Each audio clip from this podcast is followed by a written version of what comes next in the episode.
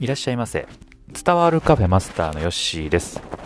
この番組は読書で得た知識を実際にやってみてどうだったかを話す番組です。今日は空を見るというお話をしていきます。最近あなたは空を見ることがありますか？私はね本を読んであそういえば最近空見てないなと思いました。まあ、なんかね、空見るっていうとこう、ロマンチックな感じしますけれども、えー、まあ、空を見るぐらいにね、やっぱり余裕をちょっと持っておかないといけないなというふうに最近は思いました。うんえーまあ、子供なんかはですね、えー、夜ね、えーまあ、洗濯物干す時に、えー、一緒に外出ることとかがあるんですけれども、まあ、お月さんとか好きですよね。あの星とかも結構好きなんですよ、うん、でまあ街の光とかもね綺麗なんですけれども、まあ、子供のまあ、純粋な心といいますかあまあ綺麗なものをね見て綺麗だなと思う心とかっていうのは本当になんかいいいいなというふうに思いました。まあ大人もね、ないっていうわけではないとは思うんですけれども、まあ、そういうこう、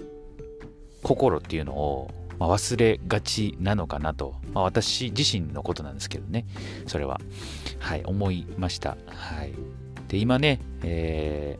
ー、この収録している時に空見てるんですけれども、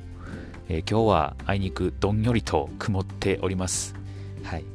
まあ、曇りの日も悪くはないかなというふうに思いますね。えー、まあ、快晴の時もね、えー、いいんですけれども、こういう曇りの時は、まあ、日差し、紫外線は少なくていいんじゃないかなというふうに思います。最近、えー、日焼け、え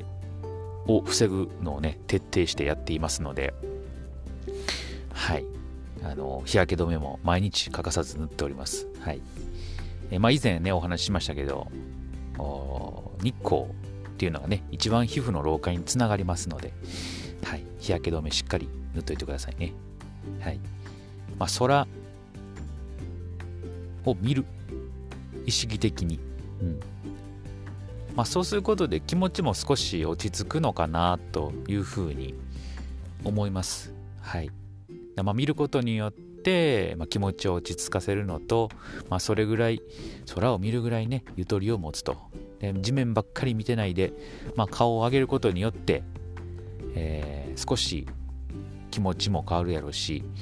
えー、姿勢も変わってね、えー、いい方向に向いていくのかもしれないなというふうに思いましたので是非とも今ねこの収録を、え、この声を聞いている方は、まあ、見れる環境であったら一回空を見てみてください。はい、そんなあのロマンチックな話ではないですので、えー、見ることをね、え、おすすめいたします。はい。まあ、どんな、え、これを聞いた時ね、えあなたの見ている空はどんな空な空なんでしょうかね。えいい天気なのか、曇ってんのか、雨なのか、まあ、どの天気でもいいところあるんかなというふうに思います。はい。ということで今日は空を見るというテーマでお話しいたしました。またのご来店お待ちしております。